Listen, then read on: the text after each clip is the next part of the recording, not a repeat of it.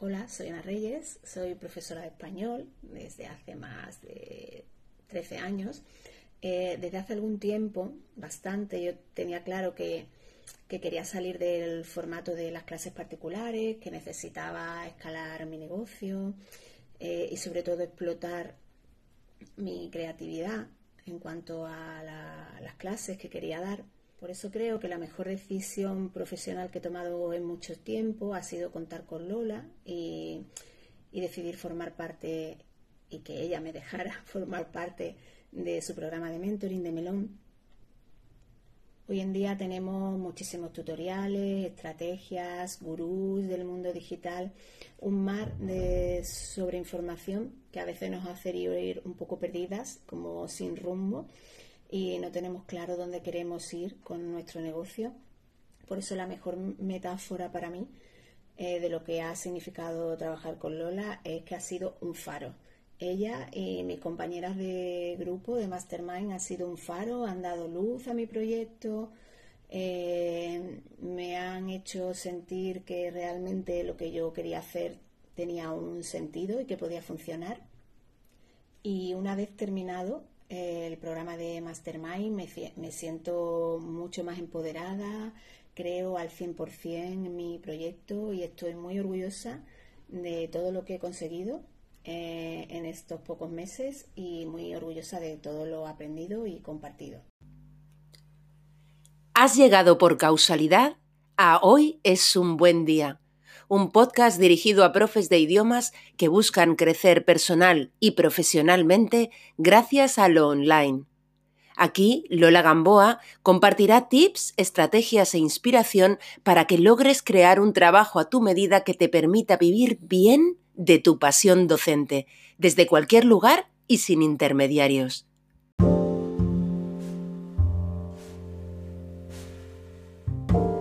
Escuchas decir a todo el mundo que es fundamental especializarte o tener un nicho como profe de idiomas, pero no sabes por qué decantarte y te cuesta elegir, porque son muchas cosas las que te gusta enseñar y no quieres renunciar a ninguna de ellas. Te sientes inadecuada o inadecuado por ser profe generalista y hasta sientes que estás haciendo algo incorrecto por no ser diferente o no te sientes especial por nada en concreto. Bien, pues hoy es un buen día para hablar de las ventajas de ser generalista. Soy Lola Gamboa y te doy la bienvenida a Hoy es un buen día, un podcast dirigido a profes de idiomas que buscan crecer personal y profesionalmente gracias al online y desde la simplicidad. Antes de empezar el episodio de hoy, quiero enviar un mensaje a quienes escucháis el podcast, pero no estáis suscritas o no estáis suscritos a mi newsletter. Actualmente el podcast se emite cada dos semanas, pero entre episodio y episodio las, los profes que reciben mi newsletter reciben un contenido exclusivo que no publico en ningún otro lugar. Son los emails pause los emails en los que no te invito a darle al play en el podcast, sino que en ellos comparto por escrito reflexiones, experiencias, descubrimientos y resultados de mis experimentos con el marketing y con la creación de cursos pregrabados. Es decir, que el 50% de mi contenido es público y el otro 50% solo lo recibís quienes estáis suscritas o suscritos. Si aún no recibes mi newsletter, Puedes suscribirte en mi web educaciondigital.es y empezar a recibir ese contenido sosegado que te invita cada 15 días a la reflexión y a las decisiones conscientes. Bien, pues quizá el tema del episodio de hoy te haga parpadear incrédulamente y preguntarte, ¿ahora Lola defiende ser profe de idiomas generalista? ¿No ha sido siempre una gran defensora de la especialización y de encontrar tu nicho como profe de idiomas? Bien, vayamos por partes. Definamos qué es ser generalista primero, ¿vale? Podría decirse que ser generalista es enseñar una versión no especializada de un idioma, no ceñida a un colectivo muy concreto y bien definido. Yo actualmente no soy generalista, pues mi especialidad es el inglés jurídico y me dirijo a abogados y abogadas. Pero también podríamos incluir en esa definición a aquellas, aquellos profes de idiomas que le dan a todo, es decir, una clase de inglés de los negocios un día, una de preparación de un examen concreto otro y una clase para niños el siguiente. Preparación del examen aptis, ok, yo te preparo. Clases para hacer presentaciones en inglés, sin problema, yo lo hago también. ¿Un curso específico para enfermeras? ¿Cuándo empezamos?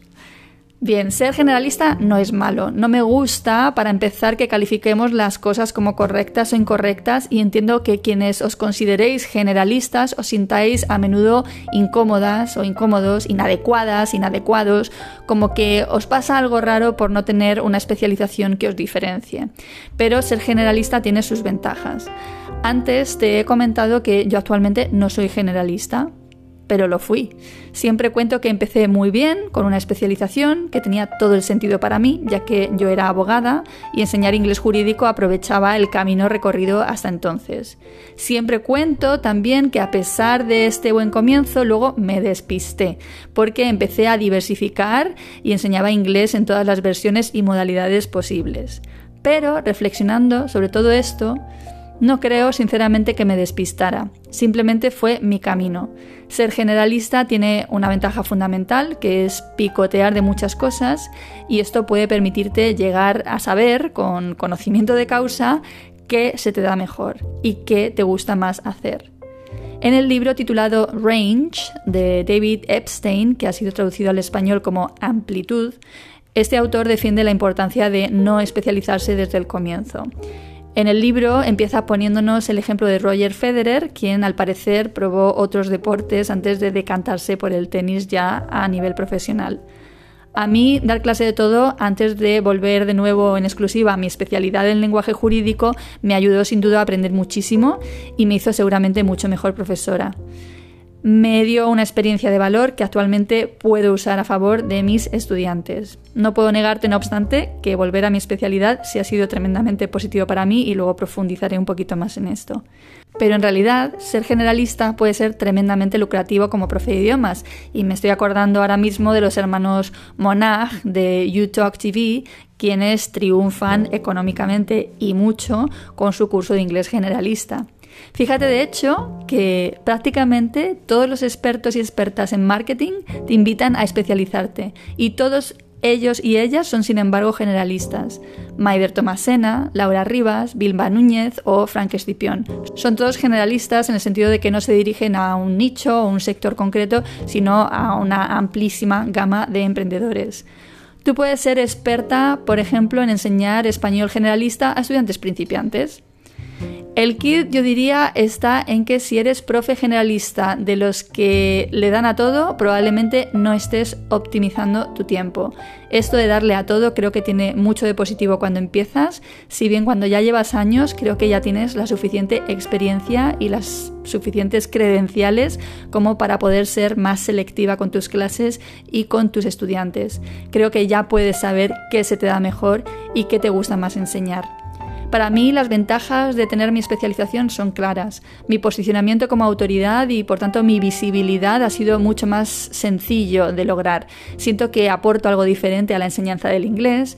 Enseño inglés jurídico, ¿no? Algo que mis alumnos abogados y abogadas necesitaban y nadie les estaba aportando. Pero sobre todo optimizo mi tiempo enormemente porque soy especialista en lo que enseño y no tengo que invertir tanto tiempo en preparación como cuando daba clases de cualquier cosa que me pidiera hay muchas otras ventajas, pero te dejo hoy con estas. No hay, como ves, un camino único, no hay una manera correcta de hacer las cosas, pero para mí sí es esencial sentir que en mi vida, que es la única vida que yo conozco, soy yo quien elige. Yo soy la productora o como mínimo la coproductora de mi propia realidad. Así que la invitación de hoy es a no sentirte inadecuada o inadecuado porque ahora todo el mundo diga o digamos que el nicho es lo que interesa. Está bien escuchar a los demás porque te pueden aportar diferentes puntos de vista, ayudarte a cuestionarte e impulsarte a explorar nuevos caminos, pero aún mejor es escucharte a ti misma, escucharse a una misma y hacer las cosas your way, a tu manera. Eso sí, con conciencia. Por último, te digo lo que les digo a las, los profes de idiomas que yo acompaño en mis programas formativos.